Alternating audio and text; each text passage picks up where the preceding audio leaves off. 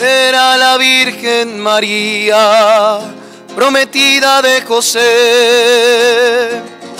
Cuando antes de que vivieran juntos, se encontró encinta por obra del Espíritu Santo. José como era justo y no quería repudiarla decidió abandonarla en secreto. Que amarga el agua María, Cordera de Dios, humilde Cordera, que no te resistes al mal, Madre de Jesús y Madre nuestra, ruega por nosotros, ruega por nosotros. Y una noche José se levantó, tomó al niño y a su madre y huyó a Egipto porque querían matar al niño que amarga es el agua María. Cordera de Dios, humilde Cordera, que no te resistes al mal. Madre de Jesús y Madre nuestra, ruega por nosotros nosotros. Un grito se siente en rama. Ay, ay, ay, ay, ay, ay, ay, ay. Un llanto y un lamento grande. Es Raquel que llora a sus hijos y no quiere ser consolada porque ellos ya no existen. Que amarga es el agua María. Cordera de Dios, humilde Cordera, que no te resistes al mal. Madre de Jesús y Madre nuestra, ruega por nosotros, ruega por nosotros. El ángel del Señor le dijo a José en Egipto, levántate, toma contigo al niño y a su madre y vuelve a la tierra Israel porque de Egipto llamé a mi hijo, que amarga es el agua María, Cordera de Dios, humilde Cordera, que no te resistes al mal, Madre de Jesús y Madre nuestra, ruega por nosotros, ruega por nosotros. María dio a luz a su hijo, lo envolvió en pañales y lo acostó en un pesebre porque no había sitio para ellos en la posada. Que amargas el agua, María, Cordera de Dios, humilde Cordera, que no te resistes al mal. Madre de Jesús, y Madre nuestra, ruega por nosotros, ruega por nosotros. Y una noche José se levantó, tomó al niño y a su madre y huyó a Egipto porque querían matar al niño. Que amarga es el agua María, Cordera de Dios, humilde Cordera, que no te resistes al mal. Madre de Jesús y Madre nuestra, ruega por nosotros, ruega por nosotros.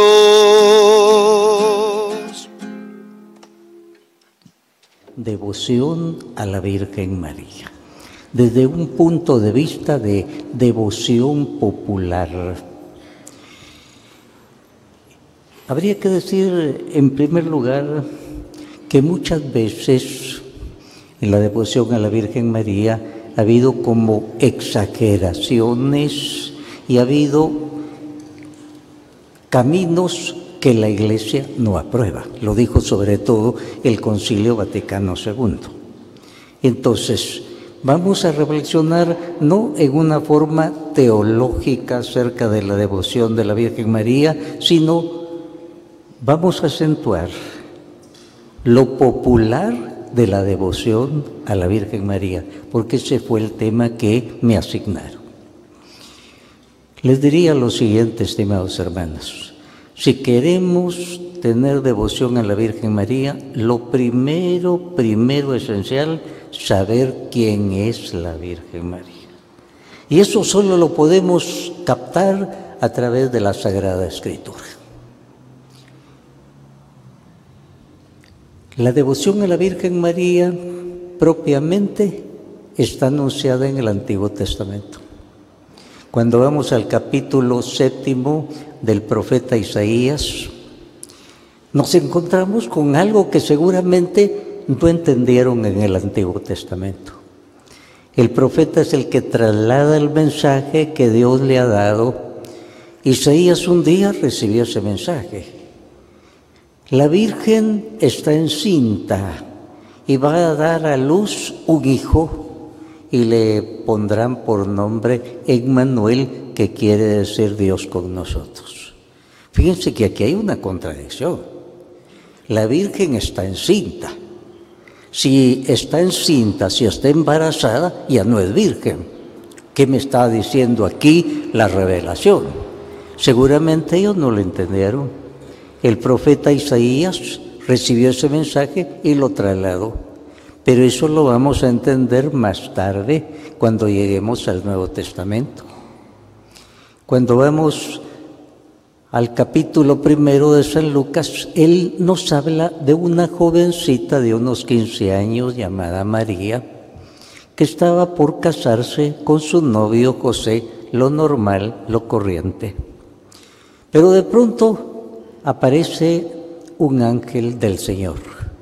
Y a la Virgen María le dice, Dios te salve, llena de gracia. Ella se extraña, ¿qué es esto? Vengo para avisarte de parte de Dios que vas a quedar embarazada y vas a tener un hijo que va a ser llamado el Hijo de Dios. Y ella dice, no es posible si yo no he vivido con ningún hombre. Lo literal en la Biblia dice, no conozco varón. ¿Qué quiere decir eso? No he tenido ninguna relación íntima con un hombre. Y el ángel entonces le va a explicar. El Espíritu Santo va a descender sobre ti. La virtud del Altísimo te va a cubrir con su sombra. Y el que va a nacer de ti es el Hijo de Dios. ¿Qué va a entender ella? Embarazo solo por obra del Espíritu Santo, nunca en la historia se había dado ese caso, ni se volverá a dar. Y ella se queda asustada, pero le ayudan también. Mira, le dice, tu prima Isabel, a quien todos llamaban estéril, ya ancianita, tiene seis meses de embarazo, porque para Dios no hay nada imposible le están ayudando a la jovencita María en su fe. Mira, para Dios no hay nada imposible. Mira el caso de tu prima Isabel, ancianita ya, y tiene seis meses de embarazo. Bueno, entonces en ese momento la Virgen María dice que se haga según tu palabra.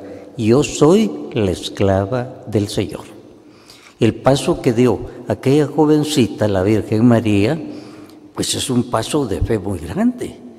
Que se haga lo que el Señor quiera. Yo soy su esclava.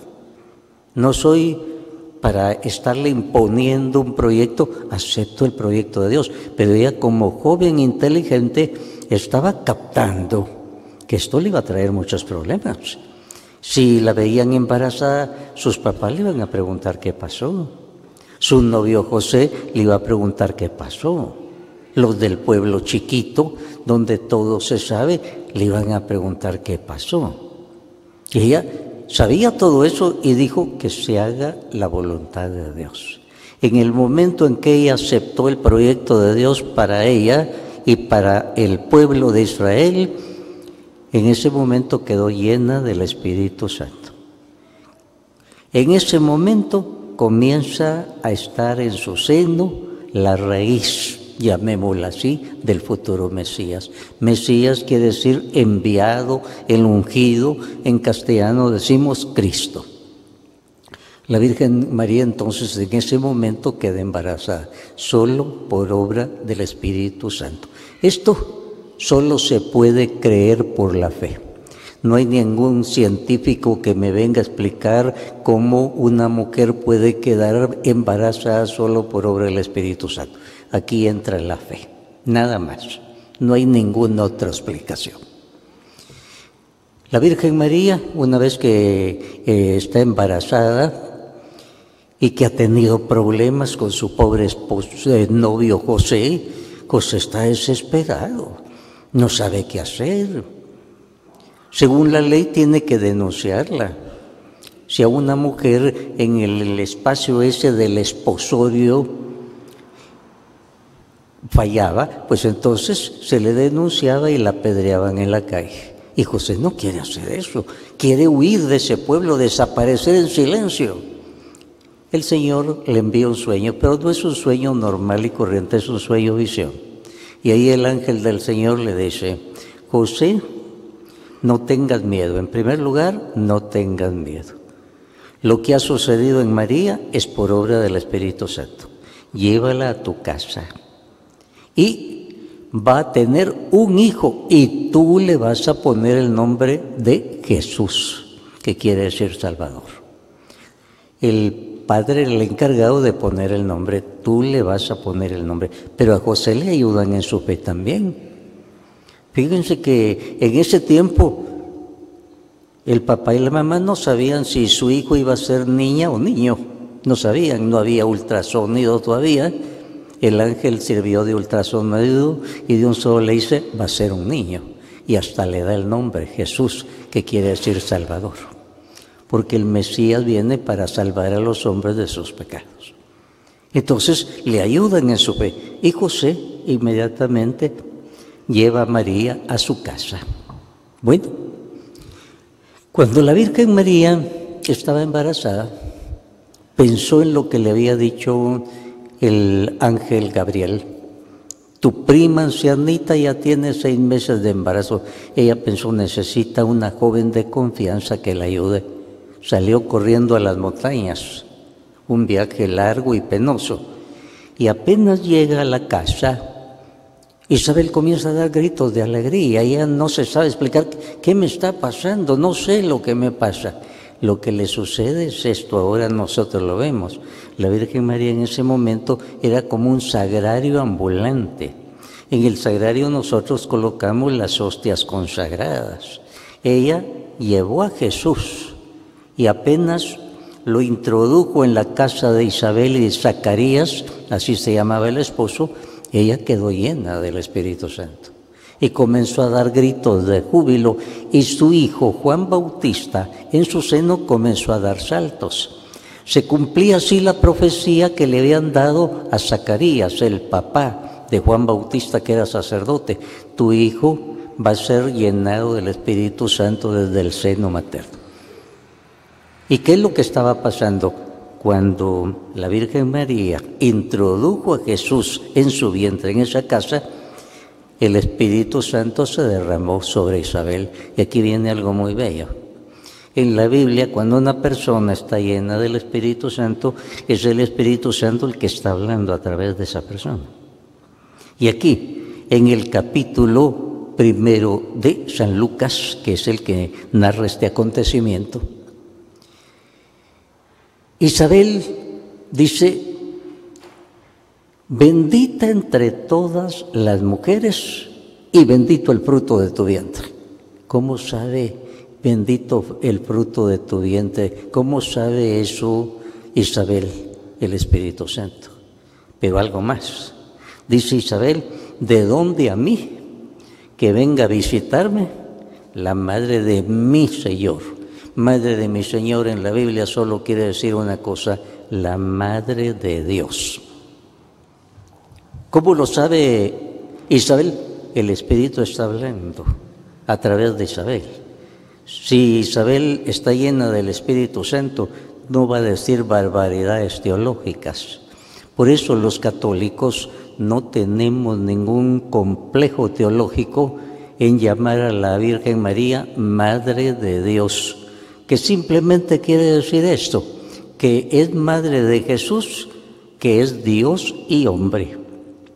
Jesús, al hacerse hombre, no dejó de ser Dios, nunca, no podía dejar de ser Dios. Entonces, sencillamente María fue escogida por Dios para ser la madre de Dios. No quiere decir que sea divina, no quiere decir que sea extraterrestre, sencillamente humana, fue Jesús la Santísima Trinidad, que preparó esa nueva arca de la alianza, la Virgen María, porque iba a contener no símbolos religiosos como contenía el arca de la alianza del Antiguo Testamento, sino iba a contener la divinidad. En el Antiguo Testamento, en ese cofre del arca de la alianza, se guardaban las tablas de la ley, un poco de maná, y la vara de Aarón. El maná significaba que el Señor los había alimentado en su trayecto a través del desierto. Las tablas de la ley, la ley que el Señor quería para su pueblo.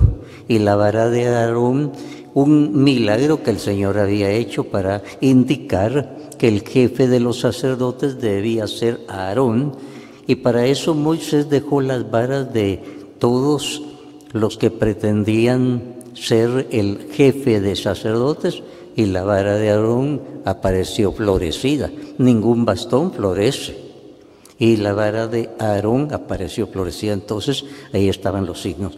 Pero ahora, en la nueva arca de la alianza que no iba a contener símbolos religiosos, sino la divinidad, Jesús, Dios y hombre, ahí el Señor se fabricó su propia arca y la hizo inmaculada.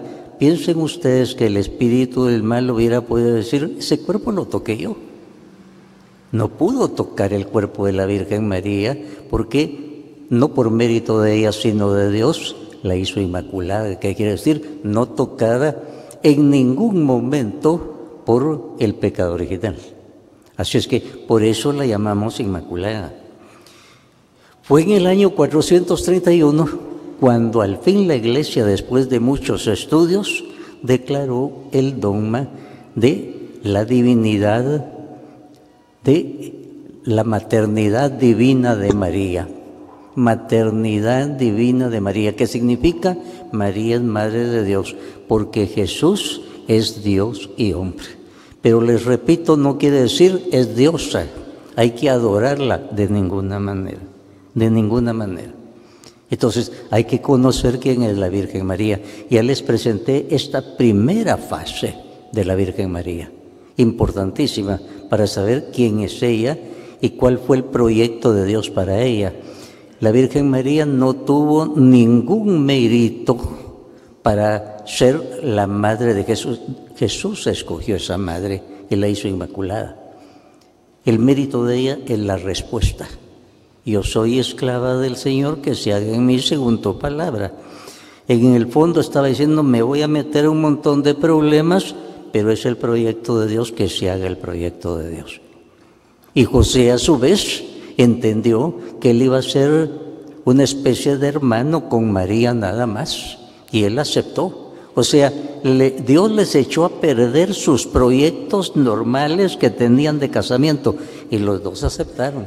La Virgen María por eso dice, yo soy la esclava del Señor. Y ella entonó un canto que llamamos el Magnífica, que quiere decir mi alma glorifica al Señor. Y en este canto la Virgen María dice, mi alma glorifica al Señor y mi espíritu se alegra en Dios, mi Salvador, porque ha visto la humillación de su esclava. Fíjese que a Jesús, que no ha nacido todavía, que está en su seno, lo llaman mi Salvador. Y nuestros teólogos católicos dicen, la Virgen María fue salvada anticipadamente en previsión a los méritos de Jesús en la cruz. Esa es la respuesta que dan nuestros teólogos. Y ella se llama a sí misma salvada. Mi Salvador llama a su propio Hijo mi Salvador. Esto es por revelación del Espíritu Santo. ¿Cómo iba a saber ella todas esas cosas? Es revelación del Espíritu Santo y nos sirve a nosotros para saber quién es la Virgen María.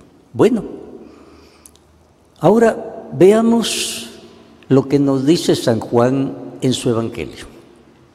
San Juan fue el último que escribió el último Evangelio, el cuarto, ya San Juan ancianito.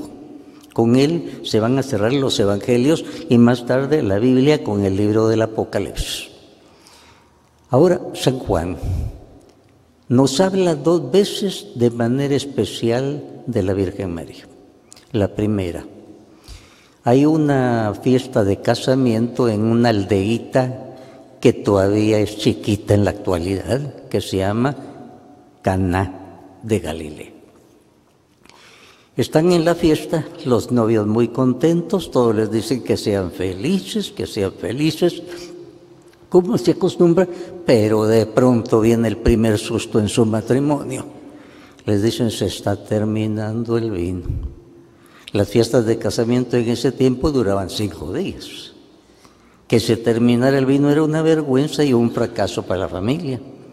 La Virgen, como mujer hacendosa, estaba ayudando en la preparación de ese festejo y se dio cuenta. Los demás de cuenta se dieron, siguieron comiendo, bailando, chistando. Ella se fue donde Jesús, hijo no tienen vino, con cara de angustia, como diciéndole, hijo, aquí estos pobres van a pasar un problema gravísimo. Solo eso le dijo. Y Jesús va donde los sirvientes y les va a dar una orden que parecía que no tenía sentido. Las tinajas estaban vacías, no había vino. Jesús les dice a los sirvientes, llenen de agua las tinajas. Ellos hubieran podido decir, agua, ¿para qué agua tenemos a montones? Vine lo que necesitamos. Pero ellos obedecieron, llenaron las tinajas de agua y de pronto resulta que ya no había agua, sino vino. Fue el primer milagro que Jesús hizo en su vida. Y San Juan en su capítulo segundo dice, este fue el primer milagro que hizo Jesús. San Juan lo llama señal, señal de la presencia de Dios. Y entonces dice San Juan, se manifestó su gloria y sus discípulos creyeron en él. Se manifestó la gloria de Jesús, nunca había hecho ningún milagro. Y eso sirvió para la fe de ellos. San Juan en ese momento, hagan de caso que tal vez tendría 17 o 18 años. Estaba comenzando a ser discípulo de Jesús. Y para él sirvió. Este hombre, ¿quién es que logra cambiar el agua en vino? Ahora bien, fíjense que aquí hubo un milagro. Si alguien puede negarlo, ¿cómo lo puede negar? Todos vieron el agua y después resulta que ya no era agua sino vino. Un milagro. Bueno, ¿quién hizo el milagro? Jesús. ¿Y cómo lo hizo? Es que la Virgen María intercedió por aquella familia. Y esta es la base de los milagros para saber qué es un milagro. En la Biblia, más tarde, en el libro de los Hechos de los Apóstoles, al hablar de la iglesia, se va a decir, y el Señor hacía milagros por medio de los apóstoles. Es Dios el único que puede hacer un milagro. En nuestro lenguaje popular, nosotros decimos, la Virgen me hizo un milagro. ¿Qué significa? La Virgen María como en Caná de Galilea, rogó por mí a Jesús. Y su oración tiene un poder tan grande que se obtuvo el primer milagro en favor de aquella familia en problemas. La Virgen María acudió al que la Biblia llama el único mediador entre Dios y los hombres. Es Jesús el único mediador entre Dios y los hombres para nuestra salvación. Ahora, nosotros somos mediadores también, pero no para nos vamos a comparar con Jesús de ninguna manera. Si usted tiene un examen, usted va, mamá, rece por mí, le tengo miedo a las matemáticas. Y ella reza, es una intercesora, pero nunca se va a comparar con la intercesión de la Virgen María. Nosotros intercedemos por los hijos, ellos interceden por sus papás. Así es que todos nosotros en alguna forma somos intercesores, nunca vamos a pretender ser el único mediador entre Dios y los hombres como Jesús, ni nos pasa por la cabeza. Bueno, entonces aquí está, cuando nosotros popularmente decimos la Virgen me hizo un milagro, vamos a recordar el milagro sobre lo hace Dios. Jesús era Dios. Y lo hizo porque la Virgen María intercedió por aquella familia. Y aquí San Juan nos está dando un dato. Miren el poder de la oración de la Virgen María ante Jesús. Les va a servir a ustedes. Ella es una madre buena. Y es que San Juan, cuando Jesús estaba muriendo en la cruz, fue el único de los apóstoles que se atrevió a estar junto a la cruz. Los otros estaban huyendo, temblando de miedo. Temían que a ellos se los llevaran también a la muerte. Solo San Juan se atrevió. San Juan salió corriendo en Getsemaní cuando llegaron los soldados, dejaron solo de Jesús. Dice, todos los apóstoles salieron corriendo, huyeron. San Juan, pero se ve que se arrepintió y él volvió. El único que se atrevió. Ahora, él estuvo allá. San Juan vio y vivió la pasión de Cristo. Y ya cuando estaba muriendo el Señor, a su mamá le dijo, mujer, he ahí a tu hijo, le señaló a San Juan. Y a San Juan le dijo, hijo, he ahí a tu madre. Fíjese que es Jesús el que entrega a su madre al discípulo amado, Juan. Juan en la Biblia es el modelo del discípulo. ¿Y qué es lo que hace Juan? Se la llevó a su casa.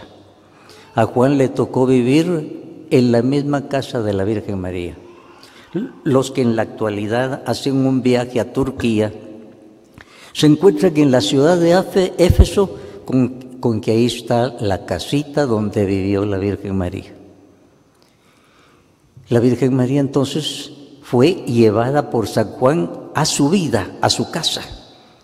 Ella seguramente Tuvo que aconsejar a San Juan, ahora ya no estaba Jesús. Tuvo que ayudarle en momentos difíciles que metían a la cárcel a Pedro, a Juan, la mamá ahí estaba. San Lucas nos dice que él hizo una detenida investigación para escribir su evangelio. Y nosotros nos preguntamos, ¿y dónde San Lucas fue a encontrar estos detalles de la visita de la Virgen María Santa Isabel? ¿Dónde encontró San Lucas cómo nació en un pesebre y los pastores y los ángeles? ¿Dónde San Lucas encontró eso? Lógicamente en la casa de la Virgen María. La fue a entrevistar. San Lucas dice que él detalladamente se informó para darle un documento serio a los cristianos de ese tiempo. La Virgen María le habrá informado de todas estas cosas. Ahora, el gesto de Juan que se lleva a su casa la Virgen María es muy importante. San Juan es presentado como el modelo del discípulo.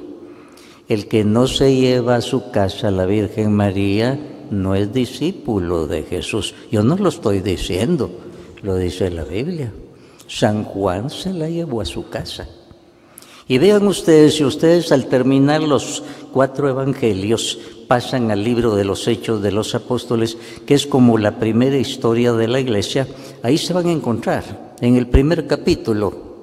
El escritor del Hechos de los Apóstoles es el mismo San Lucas. Ya había escrito su evangelio, ahora como una segunda parte, Hechos de los Apóstoles. Y ahí dice, que cuando el Señor estaba por ascender, ellos le dijeron, Señor, ¿y a qué reino de que nos hablaste? Aquellos todavía estaban con mi puestecito en ese reino, como que fuera partido político. El Señor les dijo, mire, mejor se me van a un retiro a Jerusalén y no se muevan de ahí hasta que hayan recibido el poder de lo alto. Ellos ni sabían qué era eso. Se fueron y estuvieron ahí esperando ese poder de lo alto que nosotros ahora llamamos Pentecostés. ¿Quiénes estaban ahí? Aquí está descrita la iglesia que Jesús fundó. En primer lugar, nombran a Pedro, el primer papa de la iglesia. Nosotros tenemos la lista de 265 papas que han pasado por la iglesia. Después están los nombres de todos los apóstoles los primeros sacerdotes que el Señor ordenó en la última cena, cuando después de haber consagrado el pan y el vino, les dijo, hagan esto en memoria mía. Pues les dio una orden, los consagró sacerdotes. Además estaban los laicos comprometidos, no todos los laicos, el Señor había invitado a todos, pero no todos llegaron, por todos eran 120. ¿Y qué hacían? San Lucas dice, perseveraban unánimes en la oración, con María, la Madre de Jesús. Primer capítulo de San Lucas, del libro de los Hechos de los Apóstoles, perdón. Ya la iglesia había tomado a la Virgen María como la Madre de Jesús, la Madre de ellos. ¿Y qué hacía? Perseveraban. Ella ya tenía la experiencia de estar llena del Espíritu Santo y ella estaría pidiendo por la iglesia, por sus hijos, para que se abrieran al Espíritu Santo. Ella ya tenía la llenura del Espíritu Santo. Así es que ella es la madre de la iglesia y aquí está el retrato de la única iglesia que Jesús fundó. Ahora que se andan ofreciendo iglesias como se ofrecen en los restaurantes los menús, pues eh, usted debe examinar. Le presentan la iglesia, de Jesús. Porque aquí en el libro de los Hechos de los Apóstoles, capítulo primero, aquí me dejaron la fotografía de la única iglesia que fundó Jesús. Aquí dice, ahí estaba Pedro. ¿Está Pedro con ustedes? No. ¿Están los sacerdotes que Jesús ordenó? No. ¿Está la Virgen María? No. Y más adelante dice, perseveraban en la enseñanza de los apóstoles, en la oración, en la vida de comunidad y en la fracción del pan, que fue el primer nombre que le dieron a la Eucaristía, la misa. ¿Está la misa? No. Pues eh, aquí en la fotografía que presenta la Biblia de la primera iglesia, de la única que fundó Jesús, está todo esto. Si no está, no es la iglesia de Jesús. ¿Y en su iglesia está? ¿En la mía? Sí, en la mía está. Ahí están todos ellos. Y por eso estoy fiel en mi iglesia. La iglesia ya tomó a la Virgen María. En ese momento tan importante, ahí está. Perseveraban unánimes con María, la Madre de Jesús. No la habían sacado de la iglesia, ahí estaba. A la Virgen no la podemos sacar de la iglesia. La única iglesia que fundó Jesús debe estar constituida. Hay un papa, hay unos obispos que son los representantes principales de los, de los apóstoles. Ahí están los laicos comprometidos, que no son gente pasiva. Y ahí está la Madre de Jesús. Y ahí está la Eucaristía. Así es que son notas que nosotros debemos tener bien grabadas en nuestra mente y en nuestro corazón. Esa es la Virgen María que nos presenta la Biblia, estimados hermanos.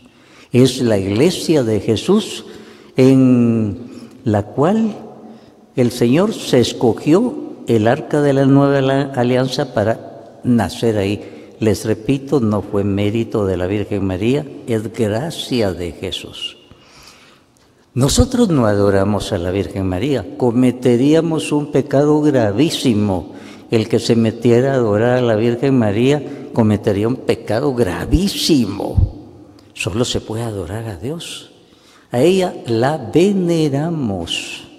Usted venera a su abuelita, a su mamá.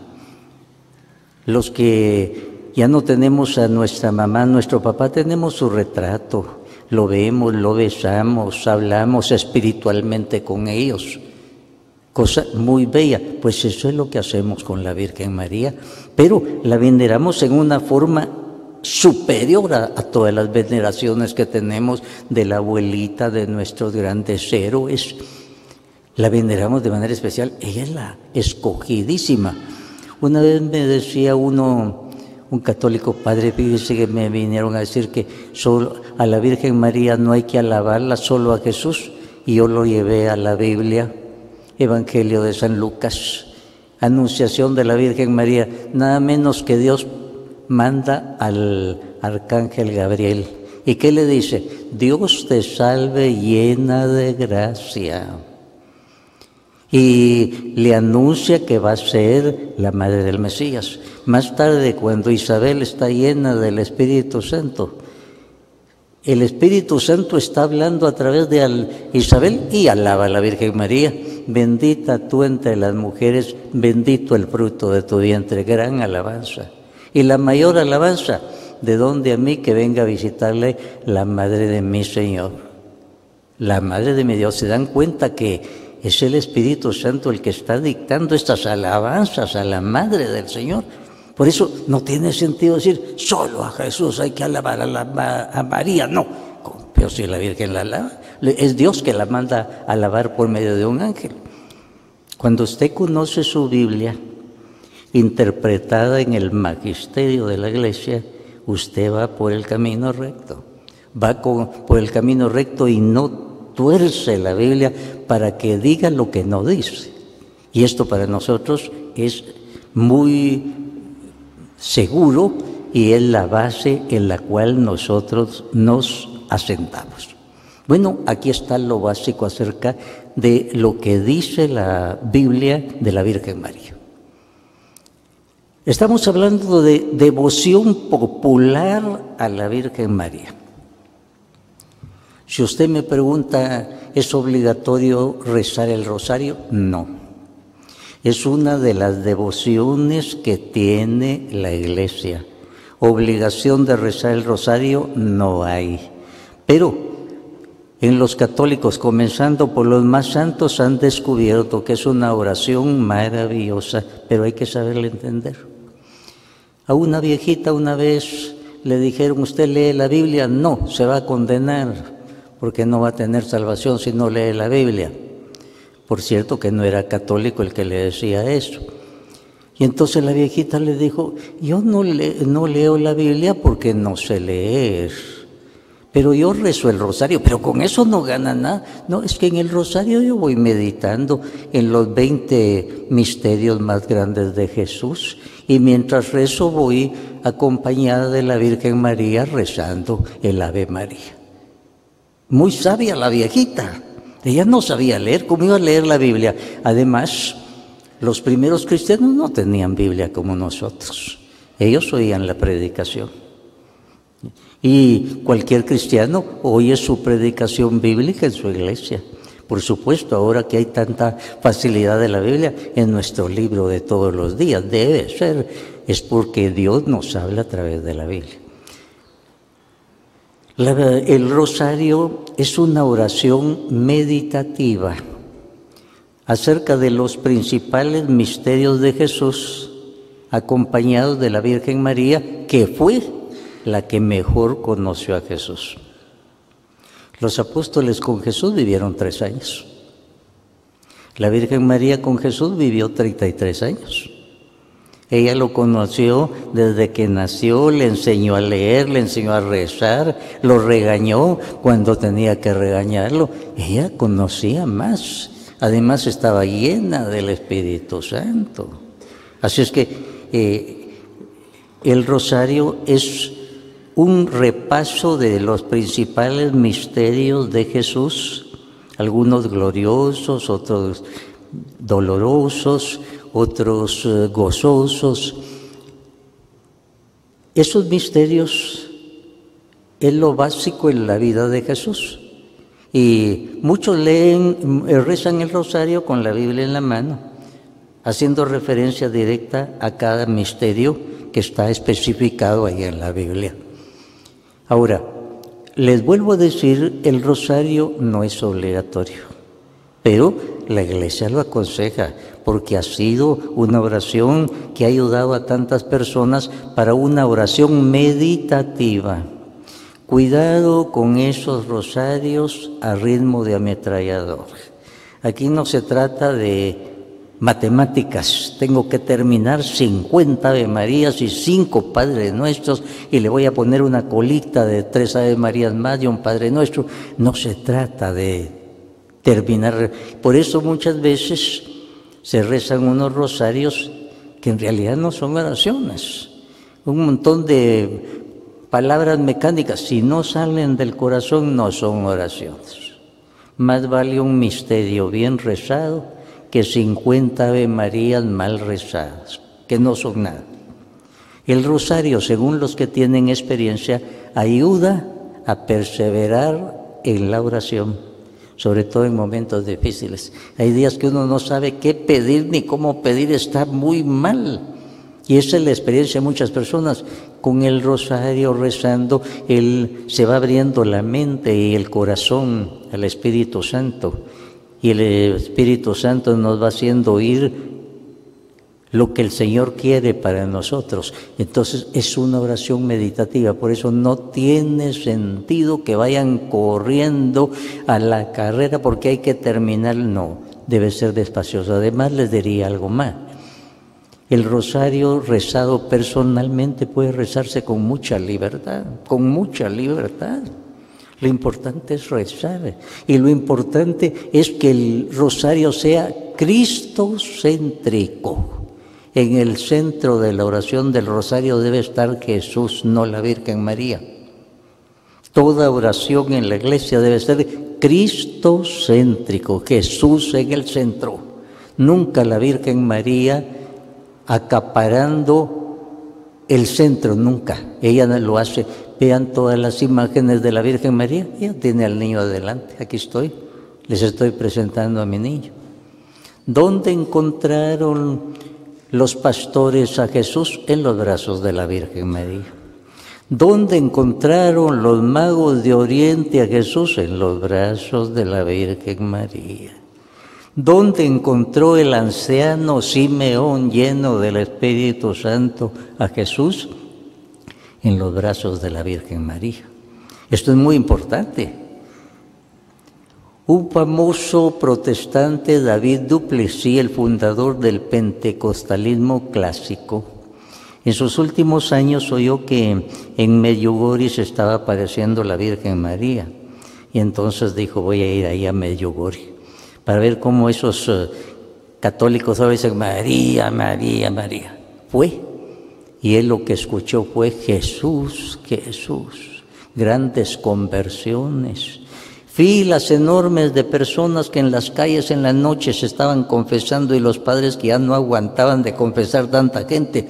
Cuando él vio eso, dijo, ya sé para qué les sirve la Virgen María a los católicos, para llevarlos a Jesús. Si eso es lo que a nosotros nos dicen desde niños, a Jesús por María. La misión de la Virgen María es decirnos lo que dijo en Caná de Galilea, hagan lo que les diga.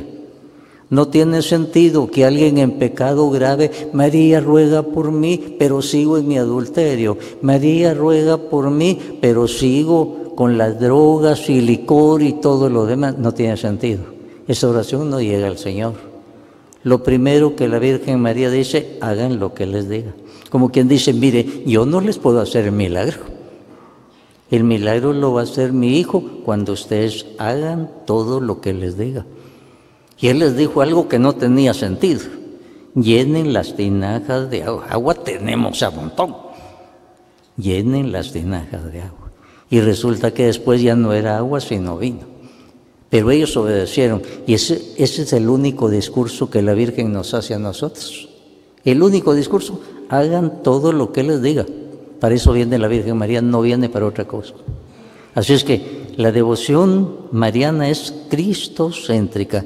Jesús debe estar en el centro y si no está Jesús en el centro es una oración inadecuada. Eso se le inventó entonces alguna viejita, se le inventó saber quién, pero no es la devoción a la Virgen María. Una vez vino un señor y me dijo, Padre, yo soy devotísimo de la Virgen María. Ay, qué bien, le dije yo pero con Jesús no quiero saber nada. Ay, Señor, le digo yo, usted está despistado de una vez. Fíjese, se puede llegar a esos extremos, se puede llegar a esos extremos, si no va uno por la orientación que da la iglesia. Otra cosa muy popular son las apariciones de la Virgen María, hay muchas, pero les voy a hablar de las eh, que la Iglesia ha probado porque ha tenido pruebas contundentes.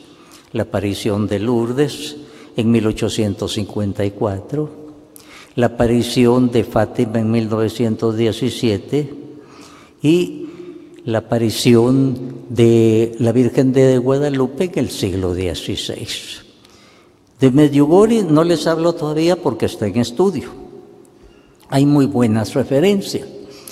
Bueno, una aparición no es una simple visión, por eso se llama aparición. La Virgen María, como estaba en la tierra, se aparece. Se aparece, o sea, es un ser viviente, no es como en una visión de televisión, un cuadro, no, es la Virgen María que se aparece. Y se aparece como un ángel, Ángelos en griego quiere decir emisario, como una emisaria de su Hijo Jesús. Siempre que la Virgen viene, no viene a hacer ninguna revelación bíblica. La Biblia ya se cerró. No hay ninguna revelación nueva bíblica. La Biblia ya se cerró con el Apocalipsis. Ella viene para ayudarnos a cumplir lo que dice su Hijo Jesús en el Evangelio, en la Biblia. Examinen ustedes Lourdes, tres muchachitos insignificantes, ni leer saben, y se les aparece una señora y comienza a darles qué consejitos de que recen, que hagan penitencia, que oren por los pecadores y mensajes. Y claro, nadie les va a creer y todos se burlan de ellos, pero comienza siempre que hay una aparición hay un signo del Señor, hay un milagro.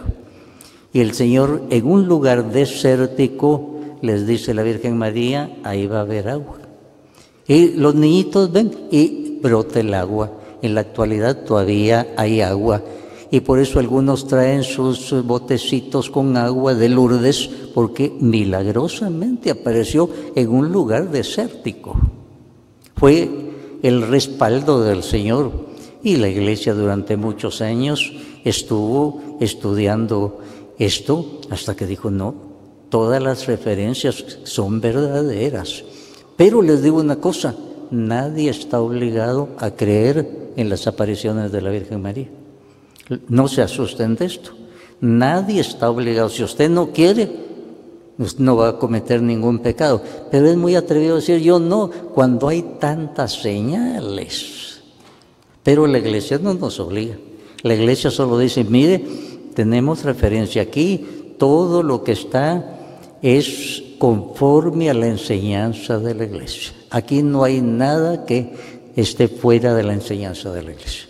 Y los testimonios son buenos, los hemos examinado y por eso decimos eh, aprobadas. Pero no quiere decir obligatorio que usted crea en eso. Si no quiere creer, no cree. Pero eso es muy arriesgado. Después de que tantos santos, tantos eh, teólogos han creído, pues uno dice, debo tener cuidado si no voy a creer. La otra aparición de Fátima en Portugal. Lourdes fue en Francia, 1854. Y aquí también,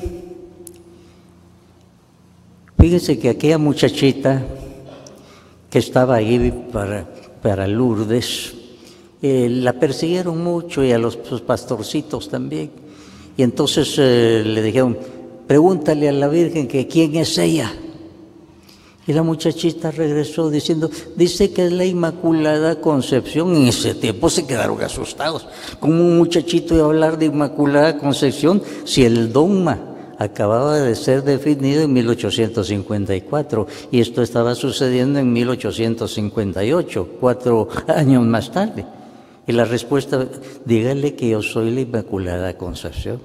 Y se asustaron los sacerdotes, muchachitos hablando de Inmaculada Concepción, ella se los había dicho. Bueno, Fátima 1917.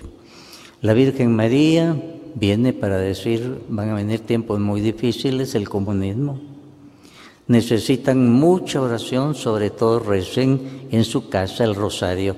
Y ya les dije, rosario es meditación en los misterios principales de Jesús acompañados de la Virgen María. Recen el rosario, hagan penitencia por los pecadores. La Virgen María no viene a aumentar la Biblia, viene sencillamente a rogar a los hijos de Jesús para que cumplan lo que Jesús manda. Y para anunciar cosas bonitas o malas que van a venir. Por ejemplo, van a sufrir mucho, va a venir el comunismo. Pero Rusia, de una vez lo dijo, va a caer.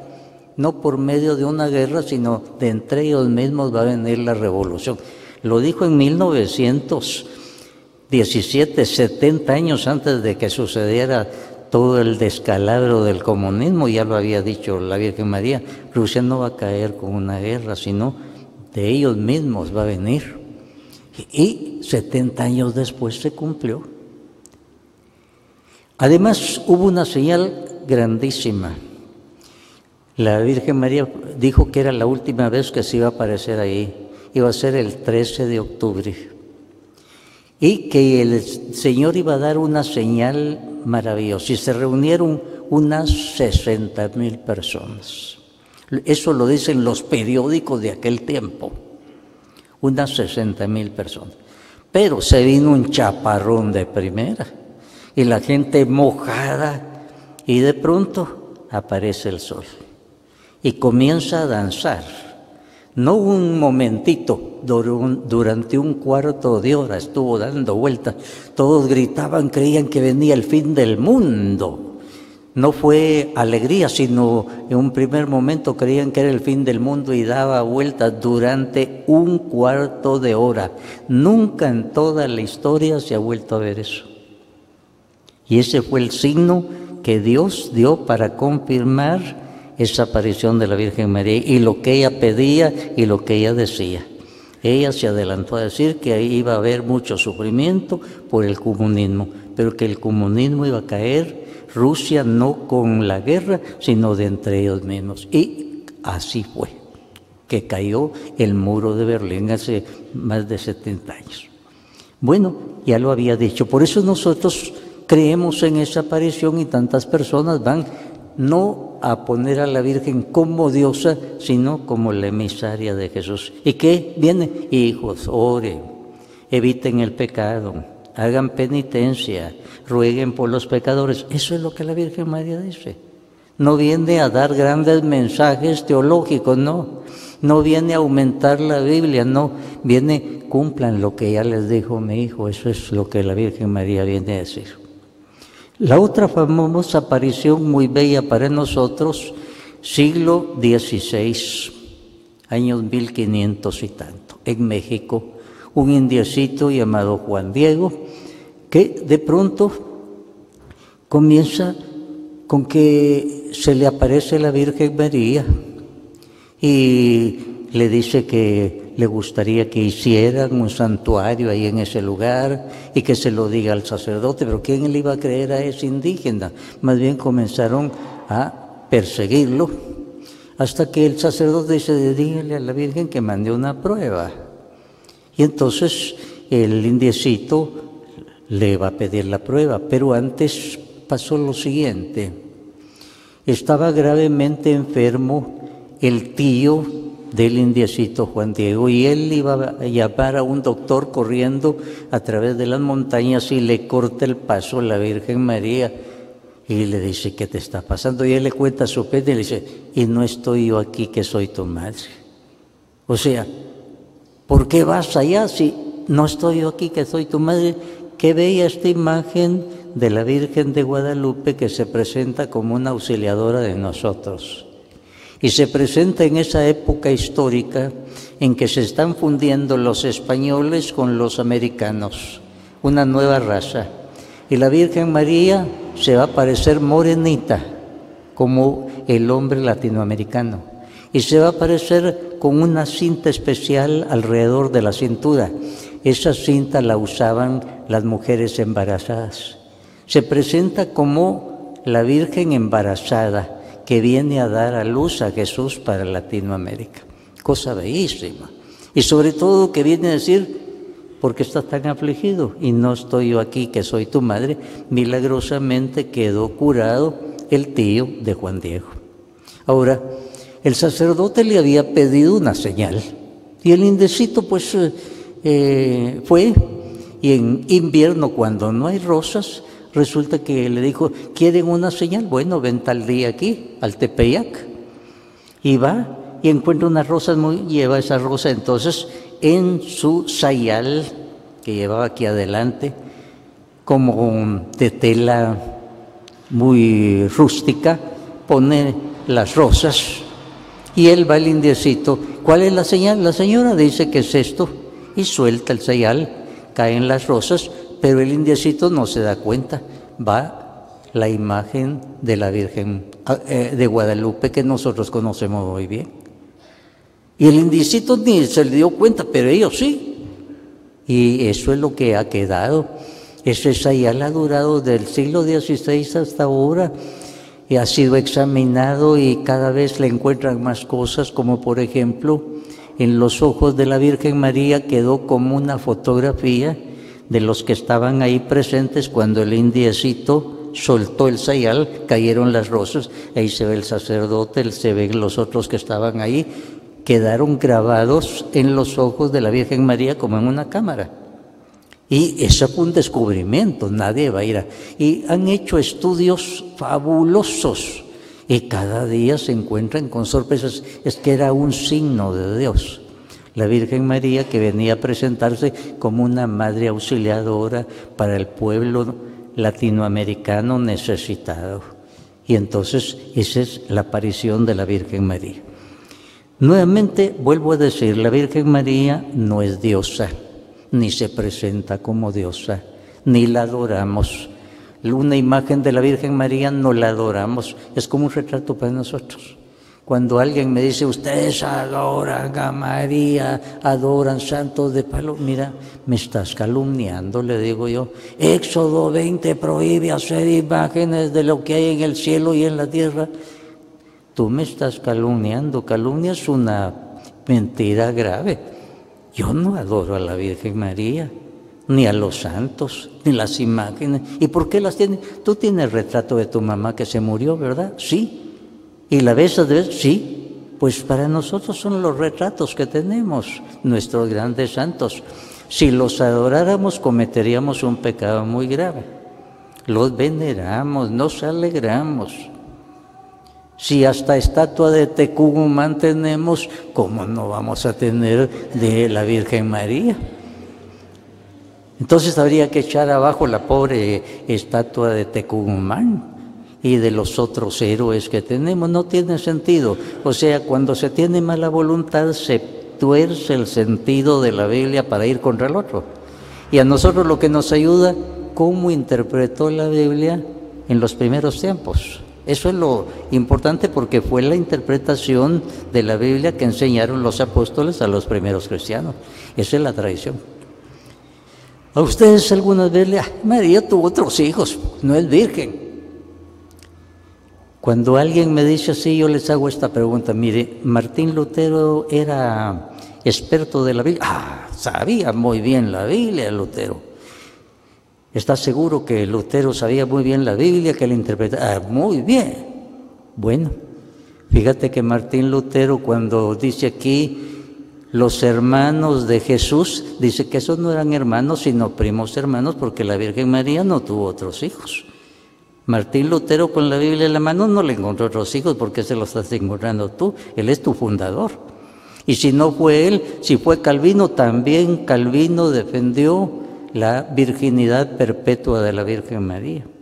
Y también Suiglio defendió la virginidad perpetua de la Virgen María. Los tres fundadores reformadores del protestantismo, todos hablaron de que la Virgen María no tuvo otros hijos, no le encontraron otros hijos con la Biblia en la mano. Entonces no tuerzan el sentido de la Biblia según sus fundadores. Eso no se los enseñan ni les conviene enseñarlo, pero una persona culta sabe que vaya a consultar lo que dijo Lutero, lo que dijo Calvino. Como Calvino tuvo un pleito tremendo con el vídeo, uno que decía que la Virgen María había tenido otros hijos, un pleito defendiendo que la Virgen María no había tenido otros hijos. Entonces, estimados hermanos, nuestra devoción a la Virgen María debe nacer de la Biblia. De ahí arranca. Todos nosotros como San Juan sentimos que Jesús nos dice, hijo, he ahí a tu madre. Y todos nosotros, como en Caná de Galilea, oímos que la Virgen nos dice, hagan todo lo que Él nos diga. Cuando estemos en problemas, cuando estemos eh, en dificultades, hijos, ¿quieren que el agua se convierta en vino? Sí, hagan primero todo lo que Él les diga. Le damos gracias a Jesús porque antes de morir nos dijo a cada uno, hijo, he ahí a tu madre.